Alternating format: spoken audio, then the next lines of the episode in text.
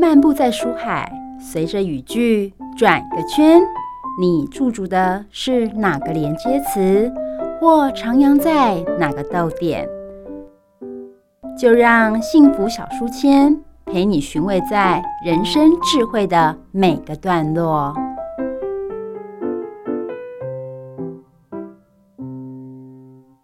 好了，各位汉声电台的听众朋友们，哎，欢迎来到转角遇见你，我是主持人 Simon。今天呢，很高兴邀请到刘荣香老师来到节目当中哦。我们先请老师跟大家打声招呼。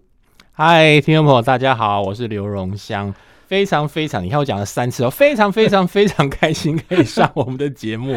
嗯，对，老师其实我觉得跟老师一见如故哦，就是，哎，老师先介绍自家自己的背景好了。哇！你要我介绍背景，我可以三天三夜讲不完。没有，你看我真的是，我我大概跟主持人我们碰过了一次面，嗯，对，所以为什么提到一见如故，我也非常的认同。是，一方面是其实我自己本身对于广播来讲，我也啊、呃、不是很陌生，是因为我以前我虽然现在在做的是有关教育的工作，特别是聚焦在有关呃家庭教育，对。那可是，在面对教育之前呢，我其实在做的是属于影视相关的创作。我自己是广播电视背景出来的，嗯哼。后来又呃去进修专攻大概电影还有舞台剧的部分。哦，对，是。我在那个时候做这个部分的时候，应该是呃很小众的。为什么讲很小众？我是一九八八年的时候到台北来进修，嗯哼，哦，来开始念念念大学，是，所以那个时候进来之后，广播电视其实是，呃，大概只有老三台吧，啊、哦，对对，对，所以七十几年代的时候，对，那个时候进来念应该没有什么。出路、呃、对，对，怎么可能？除非你是有特殊的背景，嗯、那不会有啊。嗯，但是我觉得我就傻傻的念吧，因为喜欢，我爸妈也觉得挺支持的。好吧，去念吧。念完之后告诉我你到底在做些什么，然后我就好乐意的分享 我在学生的时候主持广播节目的乐趣啊。嗯，然后后来他们觉得哇，太好，有趣的事发生了。因为我在呃广播电视念完的时候，台湾刚好做了一个很大的政策上的转型。嗯哼，以前我们讲的听过第四台或 cable 那个都是。黑户 就只能在台面下，地下的，对，地下化。可是既然管不住，那干脆把它台面化。嗯，所以它整个合法了以后，它需要大量的专才，你知道吗？嗯、你很少遇到一个学校哈，你快毕业的时候是一堆人跑到你学校去找人呢、欸，说毕业没有？那我爸妈就说，这小孩傻傻的压到宝了，竟然可以直接就有工作，赶快赶快当兵，当兵完回来的时候就有工作做了。我就说，爸妈。我发到我有另外一个兴趣啊，什么兴趣？舞台剧，我刚刚昏过去，这小孩竟然要去走到一个死巷子里面到戏剧。我说，可是我真的很喜欢啊。嗯，那我爸妈说，好吧。你喜欢那就去念吧，是念完以后告诉我你到底做了些什么。嗯哼，对，之后后来我觉得很开心啦，就恭逢其盛。我那时候毕业完之后也很有意思，我当兵其实跟军方是有很大关联性的。是，我是在艺术工作队当兵，哇，俗称义工队。嗯，是。然后在这个环境里面，呃，退了之后呢，那就开始从事一些影视的创作啊，嗯、然后还有那时候舞台剧刚好台湾也是小剧场蓬勃发展，没错。以前的国修老师啊，嗯、还有赖声川老师啊，吴静老师，那个时候都是在台湾兴起了一波整个的艺文的浪潮。嗯，我也刚好恭逢其盛在其间。是，那我自己觉得我还蛮幸运，就是我开始就是从事影视的创作，嗯，应该算是比较属于国内第一代，我就开始自主了编剧工作室。哦，那个时候编剧工作室的最主要的状况就是，呃，我们面对的是以前比较不要讲老一代，比较资深的前辈，他们是拿了一支笔杆子，然后就开始。写脚本是，我也经历过那个状况，哎，真的是用稿纸来写脚本，爬格子，对对对，真的爬爬爬下来。后来我发现到说不行啊，我写的内容没有他们好，我这样爬怎么爬都爬不到前面去。我就想我们要打团体战，嗯，所以怎么样打呢？那时候开始有了电脑，哦，我就觉得我一定要。有一台自己的 notebook，哇，我就好认真的去买了一台 notebook，可是都是要爬完格子以后，用一个指头重新敲，把那个格子敲进去。可是我就觉得有趣啊，这是我该做的啊，是，我就组了一个工作室，嗯，然后后来也很幸运的就在国内开始呃跟了一些前辈慢慢的合作，嗯哼，所以这一路走过来之后。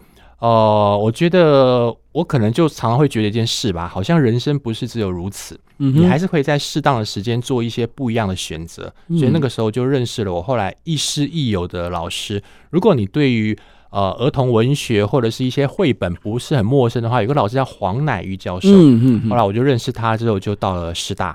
哦，然后到了师大之后呢，是从旁听他的课开始。嗯、那个师大的系所很有趣，叫做人类发展与家庭学系。很多说荣香，你去考古了是不是？我说没有，人类学系人类发展从零岁到一百岁，嗯，只要跟家有关的议题都在里面发生。嗯嗯，所以后来我就进去当了很老的研究生，真的是蛮老的，嗯、工作了十来年再进去。然后，但是我就带着我自己所学的一些专业，嗯。媒介和家人的关系，慢慢慢慢，我就开始从硕士一直到博士，嗯哼，后来所做的一些研究，还有一些讲座啊，我就开始慢慢的转型了。嗯哼，我觉得转过来之后，自己挺开心的。开心的原因不是把我原来东西丢掉，而是带着原来产业的逻辑概念，到教育面开始来两边进行对话，然后尝试把一些在我们学界有一些我觉得很宝贵的一些资产。能够翻译，因为你看，我们做传播嘛，主持人是一样，嗯、我们做传播，还有我来做戏剧的，我们的重点都是为观众而存在，没错，或为听众而存在。嗯，那他一定要懂啊，他要懂，那我要想办法翻给他听，所以我就要为我的专业负责以外，我也要为他们能够听得懂的表达能力负责。嗯，就是开始慢慢的做这样的事情了。是是，是，对，整个背景转换之后，也因为这样子就认识了。主持人 是，真是回到你刚刚讲的一见如故，真的真的。但是我觉得老师真的很厉害，就是说，其实呃，数位这件事情呢，我记得你上次诶、欸、听你演讲的时候啊，就是你讲那个数位时代这件事情啊，这个也被 challenge 过，对不对？你那时候是怎么、呃、有没有想到吓一跳，说诶、欸，为什么会老师会问你这个问题呢？哦，其实应该是说我那时候在提的，我自己在做博士研究开始。博士研究应该要先把你的题目亮出来嘛？对。那一般亮出来的时候，大概我就呃，大家会亮个中规中矩的题目。嗯，我压根就不是很中规中矩，所以在我们那个领域，师大一方面也是在当时还是稍微保守一些些，没错。好，尤其我们是教育领域，其实呃。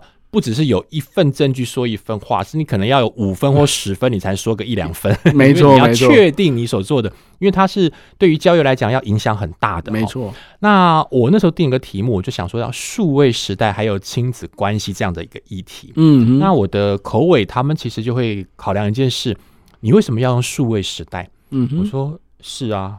我在国外看到的一些研究，他们都是用 digital，都是用数位数位的时代啊。我当然要沿用过来啊。对，他说你再去找能够说服我的，我想还要再找说服你，这是我要做的题目，我很清楚以后是个方向。嗯哼。然后我说怎么口尾都一直在找茬嘞？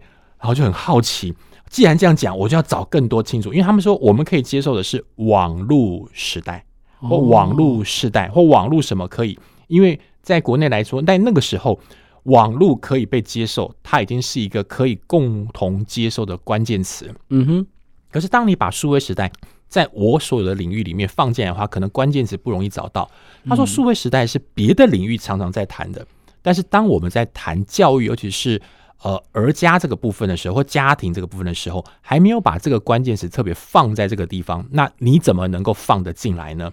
后来我慢慢想的一件事情，直到最后接近尾声的时候，我发现口尾不是刁难，他是要训练一个博士生要一个能力，你要能够 defend，你要能够捍卫你所做的决定。你为什么敢说这个名词？我们这个领域还没有特别把它放关键词的时候，你凭什么放进来？你要自己去捍卫，而不是我们告诉你答案。嗯，所以口尾早就有答案了，他希望我能够去。那因为这样的寻找过程，发现确实我意识到了。网络不管是有网或无网，嗯，它都开始慢慢让数位和科技的产品已经成为我们生活周遭不可或缺的一部分，而且慢慢成型的时候，我当然要跳出来，可以宣称它是一个世代，而且不是只有网络而已，它能够变成一个数位，嗯，而且这个数位时代开始让很多领域开始慢慢的串在一起了，嗯嗯，所以。那时候应该算是我比较早期的一篇，在我们的领域里面丢出来，谈到了数位时代还有亲子关系。我特别聚焦在学龄期，就所谓的国小生，嗯，然后做的一些观察。我觉得这样观察的过程当中，倒是提醒我了很多事情。因为一方面是在呃台湾这方面的研究比较不多，我们看到了网络或数位对台湾来说的话，呃，如果教育面放进来的话，各位会发现到时候你有机会去看。比较多的是从心腹之伤哦，对，或者是一些问题面，它造成了很多负向哦，对，比较问题的切这样，它不是、嗯、它不是错哦，是因为本来就是研究嘛，先看到问题，然后再看到问题后面的成因、嗯、或者怎么去因应。嗯哼，但是我想尝试从另外一个角度，它对我们来讲不是只有问题，它正在慢慢发展中。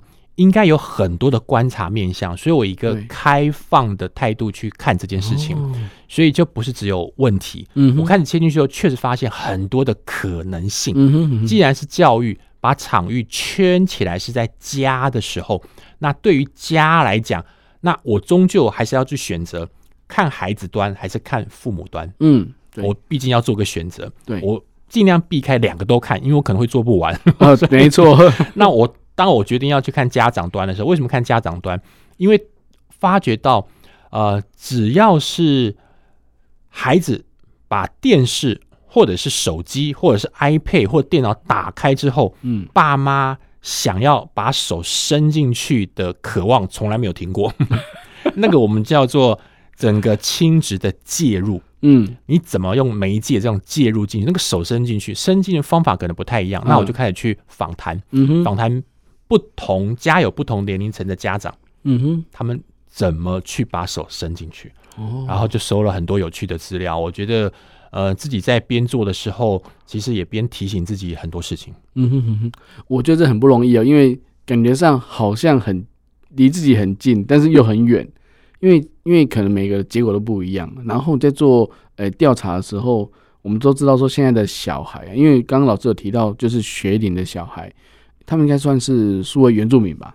哦，有个名词叫数位原住民。那相信父母亲的家长应该是所谓的数位移民，或者是说比较呃比较远的部分。那他怎么去能够接受这件事情？或者说，诶，可能在之前有一个名词叫做山西保姆。哦，那为什么会变成山西保姆？就是孩子闹啊什么，就丢给他一个平板，他就安静了。但是我们后来也发现这样子是不妥的。那要该怎么如何控制这个三 C 的使用时间呢？或者说，哎，怎么样跟孩子约法三章？有时候小朋友听不懂啊，哎，老师有什么 paper 吗？我记得老师有分享过，就是就是回到传统嘛，就是 CD 片啊，光 V VCD 啊，或者是光碟机啊。那或许有人家里可能没有这个东西，搞不好有些年轻的爸妈也没用过这个东西，该怎么办呢？其实我觉得，呃，家长们。呃，这么多年来，我的我的讲座，应该说我的讲座讲座之前好了，我到各个地方去听好多家长的说法，不是一直去教很多家长，先收集资料，再听好多家长他们在面对到进到了所谓孩子当那个荧幕一打开之后，孩子黏着在其间哦，这拔都拔不掉，嗯哼，然后这个状况出现之后，会看到好多家长。只要是谈到了网络或谈到了有关数位相关的行动产品的时候，充满的都是高度的忧心。嗯哼，那我觉得这个忧心是人之常情，但是我发觉到说，所有的忧心或忧愁，那个眉头深锁，多半是来自于对这件事情的陌生。哦，陌生的意思就是说，他可能不太熟悉这件事情到底怎么会这样。嗯哼，我以前被骂了两下，电视马上就关掉了。现在小孩怎么怎么骂，怎么都关不掉，这就是主持人你刚刚讲的，可能数位移民哦，对，或数位新移民，或者是所谓的数位原住民，这样是其实是一个学者他自己呃也写了写了本书，写了篇文章，那时候抛出来一个概念，嗯，我觉得蛮有意思的。他提的概念就是说，对啊，对于这一群在网络世代或已经到了数位行动中这个世代慢慢成长的过程当中呢，那他们一开始呼吸就是数位科技给他的。氧气。那我们呢？为什么叫新移民？是因为我们是从电子时代跨过来的。对对对。所以电子时代跨过来，当我要去回答主持人刚刚所提到说怎么样去控管的话，我觉得家长要先想一想自己是谁。我是先从新，我是先从那个电子时代跨到数位时代来的。嗯嗯。当我要跨过来的时候呢，其实呃，我随便举个例子好了。他说这两个跨过来，那有什么差别吗？我说有，你们的控管就会出现。不一致，嗯，为什么会不一致呢？家长们如果想一想啊，现在如果是在那个听众，你回想一下，你自己如果刚好是也是所谓的电子时代，是我们以前看的哈，呃，从电视啊，包含到广播电视、电影，我们是列为属于电子时代。在电子时代成长的这一群呢，我们以前最大最大从媒介得到的娱乐，大概是看电视，嗯，电视一打开呢，半小时就结束了，嗯哼，一小时就结束了。嗯，一个半小时就结束了，嗯，再好看两个小时结束。可是它有一个重点叫结束了，嗯哼，看电影结束了。对，我们那个时代呢，再喜欢的东西都会有结束的时候。嗯哼哼哼，我们如果把这个控管延续到现在数位时代的孩子，尤其下一代，我们会跟他讲说，手机让你玩哦，OK，半小时还给我，嗯，一小时还给我，再来一个半小时还给我。孩子有没有听到？听到了。可是当他在进行玩游戏，或在影片欣赏，尤其是玩游戏的时候，到了半小时不会半小时就结束，嗯，因为所有的游戏对孩子来讲，他的能力好或不好会影响到他什么时候结束，没错，所以没有所谓像我们切开半小时、一小时的思维，嗯哼，当我们用这种方式去控管小孩的时候，一定会产生很大的问题，嗯，所以我就提醒家长要采取的方式，在你要定任何规则之前，请先回答一个问题：你到底知不知道你小孩在做什么？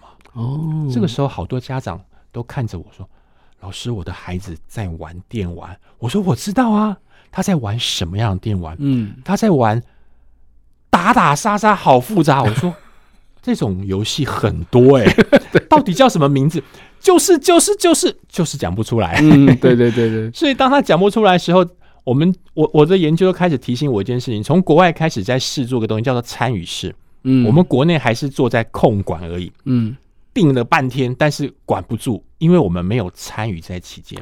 我开始鼓励很多家长，当你要做很多控管的时候，你要把握原则，你要参与，你要知道小孩在做什么。所以我反而提提出了一套说法。那个时候在呃我的文章、还有讲座、还有后来集结出的一本书里面，都在谈到了叫做三一律，三个一，嗯，要一起玩，一起聊，一起选择。那个律叫自律。哦，一起玩就是你跟小孩一起玩。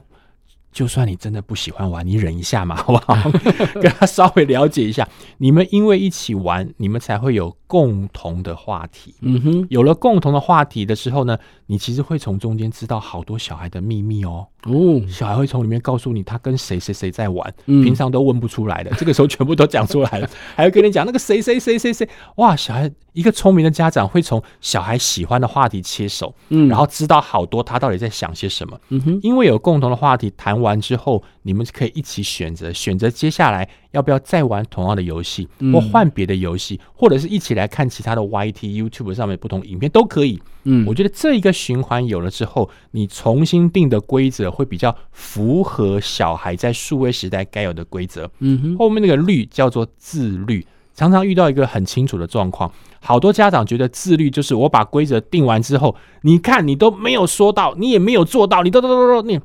小孩不是说讲完他会做到，他要你带着他一起做。嗯哼，当你带着他一起做，知道这些规则之后，他会慢慢在你身边养成什么时候该停，什么时候不该停，什么时候可以继续的开心一下，然后什么时候是一定要结束。嗯哼，我觉得小孩会在这个过程当中养成一个所谓的自律的一件事情。所以刚刚主持人所提到的那些规则，我觉得要先把握前面的概念，家长要先调整，才有可能定出后面的规则。没错，自律带来真自由。那刚刚老师有提到一点，就是说他最近集结一本书叫《数位教养课》哦。那这个呢，也是希望提供给读者呢，就是可以打造现在滑时代，就是现在小朋友都用滑的嘛，以前是敲键盘，现在用滑的的一个新的亲子关系。我觉得可能孩子们可能认识手机，或者说手机跟孩子比较熟，反正跟爸妈不熟的情况下，应该有很多这种状况。但是要怎么样去跟孩子透过这个？所谓的科技的力量哦，然后两个可以有共同的语言。那那刚刚老师讲的三一律也是一个很好的方法哦。刚刚跟老师聊得很愉快，就是说，诶，其实，在数位教养课里面啊，真的为什么成为数位教养课哦？这个课真的是要把它当做当做一个课堂来学习，就是因为有太多东西，呃，可能要让我们赶紧的追上去，因为毕竟有很多东西已经在发生中，而且已经。在我们周围中，可能亲朋好友之间，可能不管是受到一夜是网网页的霸的一个诈骗啊，或者是说，哎、欸，网络上的霸凌啊，或者是等等的，哎、欸，老师这些风险你都有写在书里面，对不对？有什么风险可以让大家先知道一下呢？其实我觉得哈，我常常跟家长在谈一件事，包含到老师也是一样，嗯，因为常常在分享一个呃想法。大概我们在面对数位数位时代的时候，不管是师长。可能都会体会一件事情，那个东西叫做第一个，它是一个目前来讲看起来不可逆的趋势。嗯，当它是个趋势之后，其实我们就是面对它。当然，要眼睛从头闭到尾，那也是你的选择，但可能选择会带来后面的。不一样的想法，对，哦，当它是个趋势之后，什么样趋势呢？如果我们场域画在我们家里面的话，其实父母使用的比例是逐年倍增。嗯，当父母倍增之后呢，小孩使用比例也会跟着高，这是一定的，因为你把它带回家了。对，所以我跟很多家长讲一件事情：你把行动装置带回家，请你负责。嗯，好吧，那我好好负责，不要只怪小孩哦，先从你开始。嗯嗯。那当你带进来，全家使用比例都高的时候，我称为是现象。现象本身来说，它这个是一个很明确发生的事情，对，它离风险还有点距离，但是因为这样的话，可能会产生一件事情，那个才是风险的可能性，就是使用的年龄层越来越下降。哦，当年龄层越来越下降之后呢，也就是说，很小的小孩他开始接触的比例高了，嗯，高了之后呢，为什么会变成风险呢？第一个风险我们先称为是潜在风险。潜在风险的意思就是，它可能不一定会发生在我们家，不要先自己吓自己。对，但是如果不留意，它有可能发生。那我们要怎么去留意呢？靠着理解、认识，靠着学习。嗯哼。所以，因为这样的概念，就发来到说，家长在面对数位化的各种新挑战的时候，你本身要先改变你的想法，你愿意去迎战这样挑战。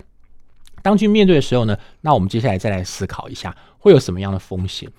呃，我的讲座当中还有的文章里面常提到的，大概分成五大风险，不是我自己类推出来，是在国外。我那时候在做博士研究的时候，将近快十多年前，呃，国外因为数位化走得非常快，所以他们有一些大型的资料库，呃，一些研究的团队开始慢慢的抽抽抽，从欧洲然后到美国不同地方，他们都意识到有一些呃出现的状况，这个状况开始慢慢的重整，嗯，然后来归类，分了好多好多的面向。那就有一位学者，他也尝试说，那我尝试来把它中整一下好了，大概分成五个风险。嗯，所以我那时候把那五个风险带来台湾，开始来看的时候，来一一来分享的时候，台湾对于这个风险可能还稍微有点距离，可是这么几年来，好快就追上了。我看这五风险，我讲一下，一个属于社会性。所谓社会性的意思就是说，它包含了被霸凌、网络上的霸凌或被霸凌，嗯，它可能包含了一些隐私权的侵害的部分。它也包含了在社会里面可能有一些跟陌生人见面等等等，它属于社会性的。那里面当然包含到一些社交的整个的部分哈。对。那另外一个风险的话，主要谈的东西就是有关可能各种的讯息会让我们产生一些很不舒服、负向的情绪的影响，包含到可能是一些暴力的一些讯息。一些情色的讯息，嗯，一些充满歧视的一些讯息，导致导致我们开始产生很多很不舒服的情绪上面的过度波动。嗯哼，再东西呢，就是它会造成的一个第三个风险，就常出现就有关健康的议题。然后很多人说，你看小朋友，我们家儿子就一直的在玩电玩玩，他只有手在动，除了手以外，他忘了还有其他器官，嗯哼，都在停止一个地方。然后每个家长在讲半天，我说。爸爸妈妈，你也想一下哦，有追剧的举手，哇，一半以上都举手了。我说你们有没有意识到什么样状况？哎，对耶，好像也有这样状况。我记得以前我认识一个老师，他其实也是舞蹈老师，也是一样啊。对他来说，他也是追了剧回来之后，哇，你看舞蹈老师身体多么的柔软，照样全身贴着沙龙巴斯，还有浓浓的中药味，就是一样追剧一发不可收拾，一样的概念。嗯所以那是跟健康的部分。第四个呢，就是可能因为造成时间上的管理出现问题之后，会让我们在家人之间的关系受到了一些干扰。哦，那再来第四个，大概最后一个东西就是，呃，在那个时候开始初步看见，但是还没有很明确，是有关消费金融的一些争议。嗯，可是到了这几年，尤其这一两年的时候，这个部分的比例越来越高。嗯，而且不是只有成人遇到哦，开始年龄层下修。嗯，这就回到了我前面所提到的，当接触的人多，那是一个现象。可是年龄层下修会变成问题，会变成风险，因为这一群孩子，第一个他无法面对成人的世界，他怎么可能跟一堆狡猾的成人能够来来应对进退？对，再加上对他来讲，他应该要在从小的环境当中是回到真实情境来生活，来练习。可是很小的时候，他就是一直在荧幕里面生活，然后对于很多的知识或学习都是来自于想象或听说，所以对他来说的，呃，我们就我们整个的学习来讲，会造成很大的困扰。那所以前面所提到的这几个不同的风险，当然在我的书里面也有一一的举出很多不同的实例。我觉得呃那本书对我来讲，数位教养课它不是为了写一本书而存在，它比较的概念是我很想分享，分享什么是大概这么多年来有机会在台湾的不同县市里面去听故事，我想要听故事，我是很有福气的人哈，我一直觉得我是好好有福气，我不是需要各县市去教。而是抛一些问题，我去听家长怎么说。嗯，发到好多家长都有他们的做法，只是他很不确定这样做的对或不对。可是他分享出来之后呢，就会带给别的家长帮助。我做的东西是收完资料，帮他整个整合，和我所看到东西，我怎么去提醒他们，然后最后来修正我所说的部分。当我开始收到很多有趣的故事之后呢，我觉得呃，有个好朋友，因为在国语日报，他也也谢谢他们，所以让我就在里面有个专栏。开始来分享数位时代家人新关系，就一篇一篇文章写下来。大概经过了两年多的时间，然后把这一些的文章开始慢慢的呃归类起来。我当初在写的时候，大概就已经规划好它可以以后怎么被使用，所以才会有后来这本书。所以它重点不是说把书买回去开始照着抄，不是。我希望每一篇其实都像是一堂课，嗯。可是你不是来上课，而是来共学。所以当你看每一堂课的时候呢，里面会有一个很真实的情境，然后它后面可能点出了什么样值得我们去思考的议题或者是观点，我再提出一些可以应应的方法。所以一个是适合自学，一个就是很适合的是呃共学。因为我常常提醒很多的家长，在数位时代当中学习。不要孤单，因为孤单你会落了很多的脚步，你会跟不上。因为自己是从电子时代跨过来的，那你更容易会踩错踩错了一些步伐哈。所以如果这边共学，那会是更好。所以刚刚主持人所提到的，我觉得呃，利用一个利用一本书能够变成一个小型读书会，我想那个是我很期待能够发生的。重点是我们一起面对这个数位时代带来的新挑战，我们应该要。一起共享和共学，嗯哼，我觉得这个很重要，因为因为说真的，有时候可能真的在家长们之间啊，或是 家长群组之间，都会抱怨小孩子，就是有了有了山西就没有爸妈那种感觉哦，就是就是会觉得说很痛苦啦。但是就我我我个人资讯治安的角度来看的话，其实呃，在山西的时代，就是在资讯安全也不能不重视，而且很多是。呃，刚刚老师有提到，就是孩子没办法去马上跟大人的世界做接轨的时候，他们很容易就会陷入那个所谓的就是陷阱，或者是说，呃，在想象中的美好美好当中。我记得脸书上有一个网红，美国的网红做一个影片，就是他他用一个假账号去跟约一个女生出来，然后结果出来的时候才说原来是中年大叔，然后顺便跟他爸妈讲说你女儿被骗了这样子。那当然这是一个警示啊，但是我就觉得说，其实孩子们根本。以为天真的以为说哦，跟他聊天的那个人就是跟照片一样，就是年轻的，跟他同年龄的啊，或是呃很风趣、很很很有趣的那的异性这样。但是或许真的不是这样子哦。那老师有时候在呃，就是在演讲当中有讲提到一个概念，就是诶，网络上没有橡皮擦。诶，这个我觉得这个这个形容非常好，可以当做是一个很好的心法。有没有家长跟你反映这个问题，就说：“哎，这个怎么样跟孩子来做一个很好的一个沟通跟说明呢？”其实我确实哎，因为呃，很多的家长应该说有一个前提，那个前提是跟霸凌议题有点关联性。嗯嗯，当我们谈到很多霸凌，或者还没有，也许还没有到霸凌啦，就可能在上面一些纷争，嗯，很不愉快的这个事件，在台湾近几年来，其实其实国外已经行之有年了，已经好早了，在台湾慢慢的追上这个进度。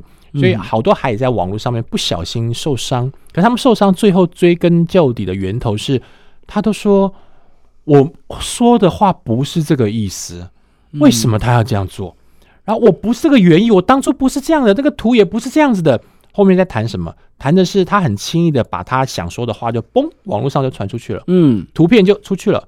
然后很多人就会去截图，图一截了之后呢，就做别的用途。对，如果截完之后呢，前因后果不一样，那是另外一种伤害。对，更讨厌的伤害是他给他加工，嗯，明明不是原意，把他故意刻意，嗯，那在网络上就一直出现。所以我就提醒很多家长，孩子小时候要告诉他第一个概念。网络没有橡皮擦，嗯嗯，因为对于国小生来讲，他写错就擦掉，嗯，他说擦掉就擦掉啦，嗯，然后不见了，爸爸妈妈你放心，我删掉了，而且好可爱哦，哦，他删掉了是他看不到，可是网络上依然都有。没错，对，我觉得我应该是要来请教我们的主持人才对，你是资安上的权威啊。没有没有，我想要请教一下，因为我我实际常在跟很多家长在分享这样的事情哈，因为他们觉得哦，网络没有橡皮擦，没有橡皮擦，这只是一个呃口语上的说法。对，可是，在真正在网络上来讲，它是不是还是一定会存在什么地方？诶，的确是，现在已经是已经是所谓数位时代，而且是云端的的时代。我们现在所用的所有的 App 都在云端上面，所以既然是云端的话，它有一个很基本的原则，就是资料不会掉。诶，那你做资料不会掉，那我擦掉了没有？你擦掉是你你觉得你的讯息在你的装置被移除了，但是就业者来讲，提供服务的这业者来讲，我们以脸书为例好了，脸书。它这个应用程式提供给你是 user，你是注册的使用者，提供一个服务给你。但是他租的云端空间，他要对脸书负责，所以脸书跟云端空间签的合约就是我的资料都不能掉，因为我不确定我的使用者会不会过两天之后说，哎、欸，帮我回复我刚刚删的东西，或者是说我就算他没有回复，我也要做第二个备份。那在 Google 来讲的话呢，或是他的云端业者来讲的话，他为了避免他的客户来跟他要资料，然后他也担心他的资料会会有问题，所以他在运作的时候一定会有第二个备份在。所以云端备份这件事情，在云端的空间是已经是行之有年，而且这个技术不难。好，那我们回到我们的 user，就是所谓的注册你的使用者，你在脸书上写了一段话，你说我把它删掉了。但是这这话已经传出去了，可能有人按赞，已经有人已读了。那这个记录就会留在那个脸书的 server 里面，就是伺服器里面。那伺服器的资料库里面就留这个这个 record，就留这个记录。那在云端当然就有一份，呃，应该说云端上就不止一份了。那您就会觉得说，哪那么可怕？我我我我我我才写一句话而已耶。那或者说我已经删掉，我没有同意他要留啊，诶、欸。你有没有同意？不是你决定的，因为你在注册的时候，他就有一一篇乐乐等的那个 密密麻麻的，没有人会想看的那一份同意书，你已经签了，不然你就不能注册。所以，其实，在所谓的网络使用或是资料的保存上来讲，使用者是没有办法去主张说我要把上面的资料留存、删除，就很像说你到一个公司去去任职，你可能是一个设计师，你是一个画画画家。那你在公司上所做的任何的的出版的设计，一定是归公司所有，不是你个人的。那既然你注册在脸书上面，那你所有的著作，包含你写的任何字都是著作，你的制裁权，他当然一开始就美其名就是我要保护你的制裁权，不会让任何人侵害你的去修改你的制裁权，你一定会同意嘛，就注册。但是反过来就是，我为了保护你啊，所以。我的主机不会删掉你的留言，嗯，虽然说你后面你反悔了，但是你会发现，然后这样在 message，他只是提醒你说你是在你的装置做删除，别人还是有可能看得到。那就是因为现在要要要资讯公开嘛，要要透明，所以才会这样做这样的提醒。但是实际上就跟老师讲的一样，网络没有橡皮擦，你是没法擦掉的。哇，你看，我可以好好的跟我很以后跟我很多的那个 家长老师讲说，有资讯专家佐证我的说法是对的，没错，没错，是我自己想象而已。是是是，哦，因为确实我在遇到好多那个呃家长的时候，他们对这方面来讲是觉得好像没有想过，因为他也觉得删掉了，嗯，而且他很认真的说，我去问过别人哦，还要多删。后面什么轨迹呀？就他所谓的轨迹，再点出那个暂存区，你看我全部都删好删好，所以 OK 了。我说，就我所知道的，好像不是这么回事。嗯，所以换句话说，我会提醒很多的家长，呃，我们其实对于有关资讯数位来讲，是处在不对等的位置。没错，对，我们都是要被迫去同意什么。然后再不然说，我有告知你哦，谁会去看那个二十几页的说明啊？最后当然是同意啦，没错。这么一同意下去之后，好多时候就拱手把一些资料都交出去了哈。嗯，有可能在呃以前长辈有个做法了，他相信大家很多人都会知道说，哎，有些人遇到什么事情，说为了呃民间的一些改运的方式，会改名字，改名字之后，哎，大家就忘记之前那个人做了什么事情。或许在网络上的身份也可以这样做，就是唯一的做法就是我脸书登出删除账号，我重新设一个不同的名字，可能用英文名字或怎样来代表你个人，这样或许可以在你未来的 recall，就是你的记录上来讲，诶，我真的之前没有讲过那些话，或者说我可以否认我之前所讲的话，但是这个呃并不是绝对的，但是可能至少在你往后的就是你的朋友交际里面，或者是说，诶，对于现在的求职 HR。嗯，人力资源也会看你的脸书哦，看你这个人到底是不是呃情绪上是不是有波动，或者说常常发怨言呐、啊，哦，就是发绯闻呐，或者说诶都讲一些负面的话，那这样会不会对公司的的形象，或是对同事的之间的情绪造成影响？其实这些都是在评分标准内哦。哎、欸，主持人，你这样讲让我想到了，我其实文章里面以前写过一篇哦，那也是实际的实际的案例。嗯，我们谈的是数位房间哦，意思就是说，我就几个好朋友有在闲聊过程当中，嗯、那他们就会想说，哎、欸，我们公司最近要增人，因为有两个非常优秀的人要准备要进来，那、不晓得用哪一个，都很优秀。那一个另外一个就跟他讲说，去 Google 一下，嗯，然后原本还听不太懂啊，后来就讲哦，原来是。然后隔没多久，他就说啊，我们选择了一位了。嗯哼。然后我们就说啊，那一定是那个最优秀的。他说不是，我老板说那个最优秀的话太多，就是你刚讲的，他们就不敢用那个了。嗯。所以我就回过头来，从那个实例提醒好多家长，我们的孩子从小在网络上面留下来的东西，研究上叫做数位的轨迹。嗯。你把这个轨迹串在一起之后，他会把所有点变成线，线变成面，面最后立体。然后一路上回头去看的时候呢，有一天他会是孩子的数位名片，对，所以他用数位名片才求职的时候，那就辛苦了。嗯，你要很担心那个事情会发生，那你就要提前预做准备。嗯，所以其实我们在做教育的时候，主要在提醒的是预防。对。把那个未来的问题能够降到最低，嗯哼，然后怎么去面对这个部分哈，嗯哼，对啊，对，的确是我们以前都说对外讲话要谨言慎行，现在网络发表也要谨言慎行啊，所以可能记得老师在在诶、欸、演讲的时候有提到，就是说诶、欸、可以做一个模拟的一个就是一个数位的空间，诶、欸，我觉得这个概念很好，可以跟听众朋友介绍一下吗？我觉得一个是嗯，如果先讲到模拟的话，其实我我在讲的是。一方另外一方面了哈，我觉得可以提醒家长们做一件事情，嗯、因为对小孩来说哈，他我们有家长会有一个习惯，就是他现在还小，嗯，我就不让他碰，等到他慢慢长大之后，他自己去摸索，嗯哼，我觉得不太负责任。对，然后小孩呢，呃，你可以在孩子在国小阶段哈，先给他试做一件事情，嗯，叫做亲子 FB，嗯，或者反而是类似这样在试做，如果家长有愿意的话，还有有一个概念就是。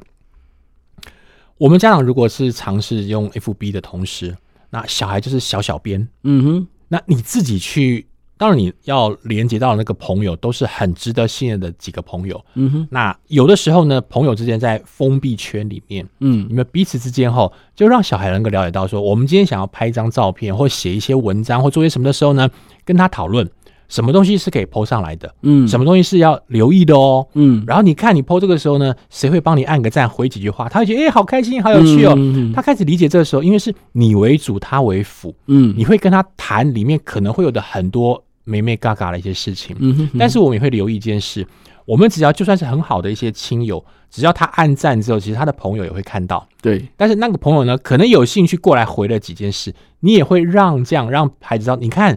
他不是我们的朋友，嗯，可是他却也能够回或什么，那是因为我们少按了一个键，或者是就算按了键，他也可以做什么事，所以你会知道什么。我觉得我所比较提醒的是如何去模拟，嗯，模拟让孩子在成长过程当中，有一天他慢慢慢长大了，他会用他的 IG，嗯，用他的小红书，用他的社交软体做很多他自己言论上的发表，但是不要那个时候觉得让你自己去摸吧，嗯哼，而是在他成长的空间当中能够。带着他先去试做几件事情，嗯、我觉得家长要做的是这样的工作。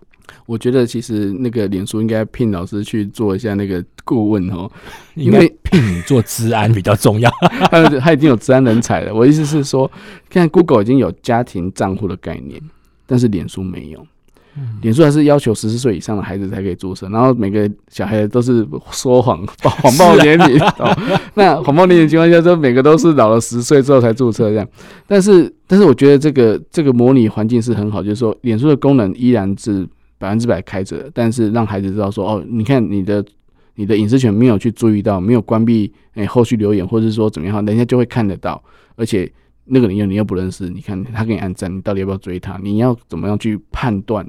好，如果点出这个人来看他的关于啊，他的他的内容详不详细，或者说他就只有短短的几篇，然后贴文，或是只有照片而已，然后就没了，那你就要思考这个账号的真假，好，那等等。所以其实这些都是可以让孩子跟爸妈之间透过这件事情，诶，我们不不是恐惧他，不是拒绝他。而是接受他，但是要善用他。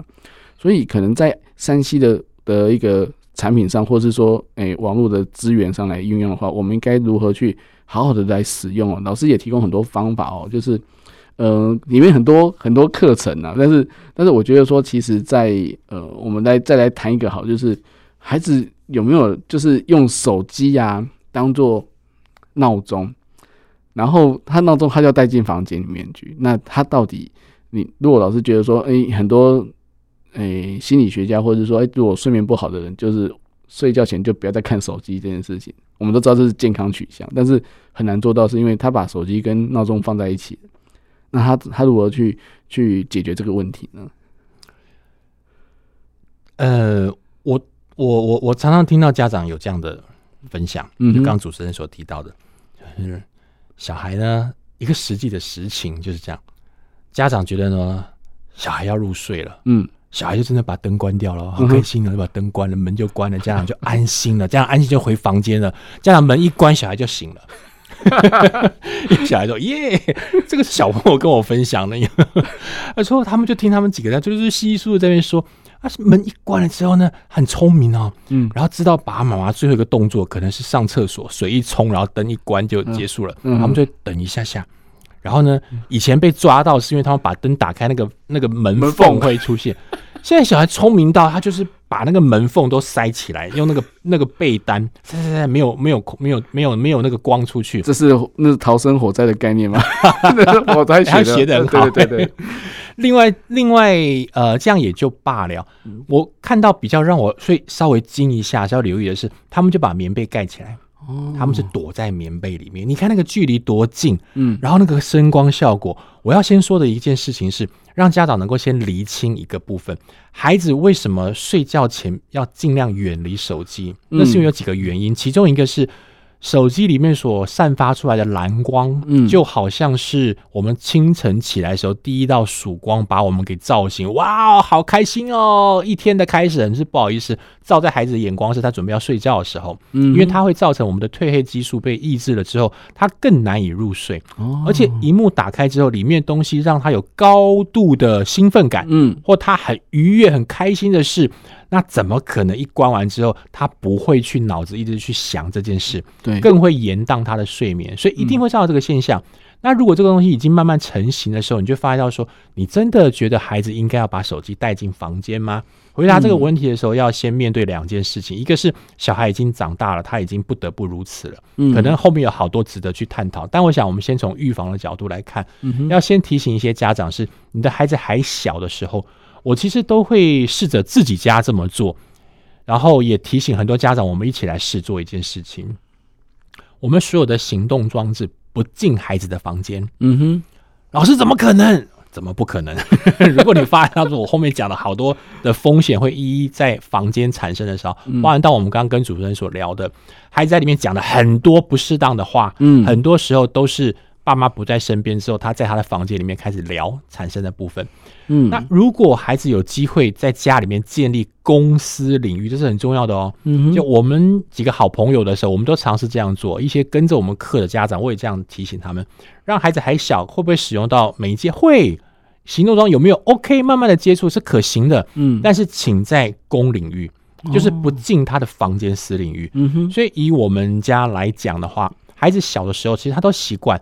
当他开始慢慢拥有他自己的手机的时候，我是让他，因为之前让我有一定的信任感和安心的时候，在他国小毕业的时候，他拥有他一只他好开心的手机。但是他的习惯就是他的充电器全部都放在公领域，嗯，所以当他用完之后呢，关起来充了电，他会回他房间里面去，嗯哼，不会进他的私领域，嗯，这个部分如果先建立起来的时候，我觉得会把很多不必要的风险先把它慢慢的隔绝。在外面，嗯，我觉得这个部分是家长可以先去思考的部分，因为后续真的会产生很多门一关产生的超过我们不预期的事情发生。嗯哼哼哼哼，的确是哦，因为真的，因为有时候小朋友会觉得说这样偷偷来很刺激哦，或者说哎，在眼皮就是在家长不知道的情况之下，他们可以就是更长的时间，然后为所欲为。也不是他们为了为所欲为，而是不想要受到控制啊。对，也容易觉得说好像你一直被你干扰，我在用我的手机，你怎么一直干扰我？对对对，那家长会觉得说就很不放心，说他到底在看什么东西哦。所以其实在，在呃，不管是健康取向也好，或者说最后的，就是因为你长期睡眠不足，其实也会影响到孩子的一个成长的发育的问题。那还有一个问题就是说，其实在，在呃遇到了一些像像刚刚老师有提到，就是。一页式的一个，想是说消费好了，因为金融部分应该是老师刚讲的第五大的风险嘛。消费金融的部分，消费的一个问题啊，孩子很容易就会不小心哎、买点数啊，可能因为游戏的设计让买点数变得很容易，要怎么预防呢？还是说哎、家长要先做什么样的提醒会比较好呢？其实这个题目好想要问你，因 为你才是金融专家，你这么强的，我是哪天要在我节目当中来回访你一下，才能够了解。好，我只是听到一些简单的、简单的案例而已。嗯，因为我刚刚讲的就是，呃，一群天真无邪的孩子，嗯，他得去面对，面对。呃，心思非常过于细腻，甚至接近狡猾的一些成人，嗯，因为我有几个家长在上我课的时候，他们确实已经有抛出这样的实际的案例发生了。对，那对他来说，他也是很好奇的，孩子们想要去使用金融买些东西，嗯，然后是很单纯的，就觉得一买就发现到，他们就会得到马上回复的讯息。然后说，你如果再多买一些的话，其实价钱便宜非常多。嗯、孩子算算零用钱，这样当然划算啊。然后第一笔买下去之后都成交，真的便宜，嗯，他就好开心了。嗯哼。然后接下来第二笔就更好，嗯，他就慢慢的开始买下去了。一买之后呢，后面发到说，你如果再刷大一笔的话，你会整个送你更多东西。嗯，这对于大人来讲都诱惑性十足。嗯，对，那个大家说那个手要去切的时候，那对于孩子来讲，他更会去盘算，他都觉得赚到了。可是当他赚到的时候，这件事情我们比较遗憾的是，他为什么对这件事情家长都不知道？嗯哼，家长没有跟他谈这件事情，他可能有很多的原因。但是我们看类似这样的孩子的时候，我遇到了好多好多的，呃，有有有好几个家长这么谈到了，所以他们后续呢之后就会产生一个状况，他们觉得那我不要再付了。因为我发觉到说不太对，好像被骗了。对，后面的人就马上反过来跟他讲：“你之前给我的所有资料我都有，嗯哼，我知道你在哪个学校，嗯，我知道你同学的账号，我知道你家长什么什么状况。”都很熟，因为孩子很可爱，都会跟他们聊一些事情，嗯、他们就很关心他，嗯、然后慢慢慢慢就得到一些讯息给他了。嗯、然后他说：“如果你不继续付款的话，这些人全部都会知道你做了什么样的事情。嗯”然后什么什么事，他会把它扭曲一下，孩子就会很害怕。就是孩子不敢跟爸妈讲，为什么？因为爸妈曾经警告过他。嗯，他就会紧张、害怕，不敢说。嗯哼，那有其中有一个案例是。他的妈妈是孩子事情发生过后一年，他才知道。哇！我光听他讲的时候，我心里会跟着他一样很很很心痛。嗯，想到他只要想到我的小孩这一年都处在这样子的恐慌当中，对，可是他都不敢说。嗯，他就觉得好难过。嗯，然后一方面是他想这个孩子这一段时间的零用钱，他为了要还债，他可能要去节省。嗯，他会不会宁愿节省吃饭？对，然后开始去付那些。对钱，嗯嗯，所以这些事情又回来提醒我们，还是要告诉家长，真的要留意留意几件事情。就前面刚刚所提到的，让孩子们知道说，他在网络上做任何购物的时候，有没有可能是提前家长先让他厘清到几个部分？其中一个状况就是，举个例子，我让很多家长先玩，跟着我一起玩手游。你说玩老师玩手游跟你讲有什么关系？哎，有哎，什么样关联性？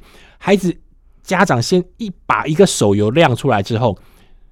家长就发现到，怎么这么多付费广告？嗯，对，怎么这么多奇怪的东西？我说是你正经历孩子正经历的事情，嗯，所以孩子进到了很多不同的游戏当中，或者是各种产品的宣传之中，他都不小心的按进去了，嗯，就产生很多后遗症。当他想要回来跟家长讲的时候，家长可能都第一个不想听，嗯，第二个听了之后说不要理他啦。可是他孩子讲的是我的需求，嗯，家长说你不要再被骗了，嗯，可是他还是想要去面对那个需求啊。那如果家长不厘清这个状况的时候，第一个不晓得孩子其实在这个数位丛林里面遇到了哪一些野生动物，他都不晓得。对，第二个就是孩子如何去因应这件事情，让他知道不会有这么好康的。对对对，那这个部分的话，应该是家长平常跟孩子的对于所谓的金钱观要去理清。对，很多时候家长可能孩子对于金钱观不是很清楚，这件事情我反而会提醒家长一件事情：金钱观要先对钱有感觉，嗯，而不是只是对数字有感觉，嗯，数字有感觉那是只是数字加起来而已。对，所以我跟家长讲说，孩子从小，我说家长，你们记不记得？以前你们在领那个薪水的时候是放在牛皮纸袋，对对对，我还记得。然后呢，就领的厚厚的，然后回去呢就越来越少，越来越少，就好有感。嗯，现在孩子呢不是诶、欸，就是叮叮 叮。我说你可以的话，从现在开始，小孩还小，都带着他去付付钱。嗯哼，有的机会，有的时候用刷卡那是无所谓。嗯，但有的时候呢，拿实际的钱让他摸到。嗯哼，然后。慢慢大一点，请他去柜台付钱。对，他去付了之后找钱，付找钱，他要对那个实际的钱有感觉，嗯，有画面，对，他比较知道这来来回回的事情。嗯嗯。然后像有一些家长说：“哎，老师，我们家其实更加的数位化，小孩的零用金都是转账，一转他就是直接扣掉了。”我说：“我们家小孩的零用金全部是一张一张算给他，对，让他知道这来来回回他会。”自己去算，嗯，多少钱？哇，我还剩多少？哦，还剩多少？对，他要有感觉。嗯哼哼哼。数位时代的无纸化，如果从环保来讲，它是一个好事。对，但是有些不要因为环保而让我们的价值观都被环保掉了，嗯，全部都不见了。没错，我觉得这个部分是要一些实际的情境来让小孩对事情有感。嗯哼，我觉得这两者之间才能够有可能慢慢慢慢面对所谓的。呃，金钱上的管理、用钱，还有人应对进退，后面可能会有的一些诈骗风险。对呀、啊，我记得有个老老一辈的老老人家就说，只要大大钞变成零钱的时候，很快就花完了。哦，那那我觉得说，其实，在孩子在面对所谓的就网络上的一些消费行为来看的话，我觉得家长可以可以试着就是说大方一点，只要是网络要买东西，我帮你买，就是。要付费经过家长，那这样就会先做把关第一关嘛。第二个就是，就算要货到付款或是哪边交货，请到附近的 seven 面交，或者哎、欸、那交货就是领货就对，千万不要把自己的地址就公开出去了，因为地址是各自的一部分哦。所以所以我觉得说，其实可以先做几层的把关，就算是你的手机可以做自动转账扣除的话，也是用金融账户而不是信用卡。那金融账户就是可能就是一个比较空置的账户，然后里面的钱就是最多不会超过五百或是一千，就算被盗刷也是就是那些钱。那或许可以做几个所谓的呃防护的一个缓冲区，好让自己的身这家庭的安全是在还在一个保护的范围之内。这是提供给一些听众朋友一些建议啦。哇，你看我上节目我也学到几招哎、果然是要上治安的专家，没有没有，因为我是怕说有些事来不及了哈，那就是已经自动就扣款扣掉了，那你也你也没办法去挽回，所以所以我觉得说，其实老师在在这一堂课里面，就是这本书里面，其实有很多心法跟很多实际做法，真的很适合大家来好好的来琢磨一下，而且真的要实践哦，然后陪伴孩子，我觉得。这是最重要的，因为你要跟他一起做，你要去了解他说为什么他会这么容易就会深陷其中哦。其实如果如果是你，你看到那些画面的时候，或者是看到那些诶那些广告的时候，还真的为什么会那么的频繁出来？就像有些呃，人家都说不用钱的最贵哦，就是有些就是不用钱的一些 app 或是一些应用程式，它还是会跳广告出来。那当然，有些广告是健康的，没问题；有些广告可能就是比较不好的，你也你也没办法去选择，因为这是广告商跟跟那个代理商的问题。但是有时候孩子们没有办法去做判断的时候，他就点下去了，那就可能就会陷入那种就是那种环境当中。这个给大家做参考了。好，那最后老师有没有什么最后的秘诀，或者说，哎，最后要再跟家长们做提醒的呢？哦，最后的秘诀就是一定要常听你的节目。没有你是治安的专家，连我都要常常的来 follow 一下你的一些资料。没有没有，老师这个真的讲的很好啊，这个数位教养课真的里面写的很棒。我觉得在数位教养里面哈，因为它真的都是一些新的挑战，嗯，是超过家长过往经验的挑战。对，所以还是一件事情，我觉得任何的家长，其实在数位的环境当中，千万不要让自己孤单。嗯哼，因为你一孤单之后，很多的学习你就会用你过往的经验，那个经验有一些可以类推，有一些可能未必能够推到你孩子他那一代。对，但是因为是一个很明确的趋势，嗯哼，所以如何在我们这个环境当中，能够不去特别惧怕这个这个挑战，而是能够有机会找到一个好的资源、嗯，好的伙伴，我们一起共学共享，来面对一个数位时代，我们家长圈可能会有挑战。嗯我觉得这个意义会更大。嗯嗯，没错。好哦，那希望说，诶，下次老师能够在